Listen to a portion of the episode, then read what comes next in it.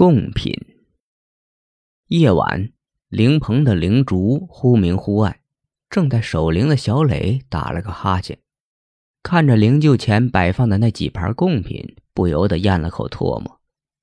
他拉过一旁的小霍，悄悄说道：“哎，咱们俩去偷几块糕点吃呀？”“你胡说什么呢？”小霍笑着走过去，拿了几块贡品，“明明是拿，好不好？”俺说俩娃呀，你们干啥子呢？小磊和小霍正一阵偷笑，屋子里不知道什么时候来了一位满头白发的老婆婆。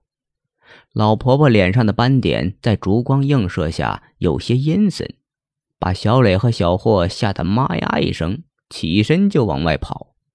喂，你俩跑啥子呀？老婆婆笑着叫住小磊和小霍。坐一坐嘛，俺又不是恶人。来，咱们唠一唠嘛。小磊和小霍哆哆嗦嗦的看着彼此，一脸惊慌的问道：“你你是谁？你是怎么进来的？”你看看，你俩还问俺，俺倒是该问问你了。老婆婆看了一眼小磊和小霍，问道。你俩看模样不像是那老太婆的孙儿，咋你俩来守灵了？嗯，那那金老板说熬不住，就让俺俩来守灵。小磊说着，稍微放松了一下警惕。哦，是这样啊。老婆婆闻言低了低头，然后弯腰捡起一块糕点，咬了几口。也罢。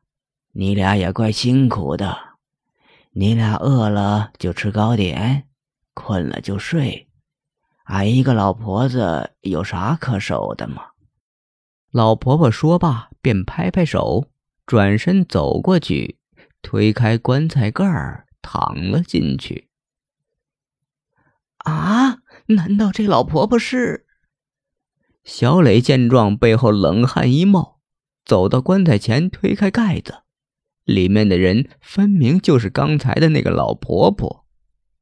小磊和小霍见状，眼前一黑，当时就昏了过去。等到小磊醒来的时候，他发现天已经亮了，旁边的小霍正跪在地上打着呼噜，灵柩前的贡品也都完好的摆放着，灵柩也同昨天一样，没有丝毫变化。哎，吓死我了！原来是场梦。小磊顿时舒了口气。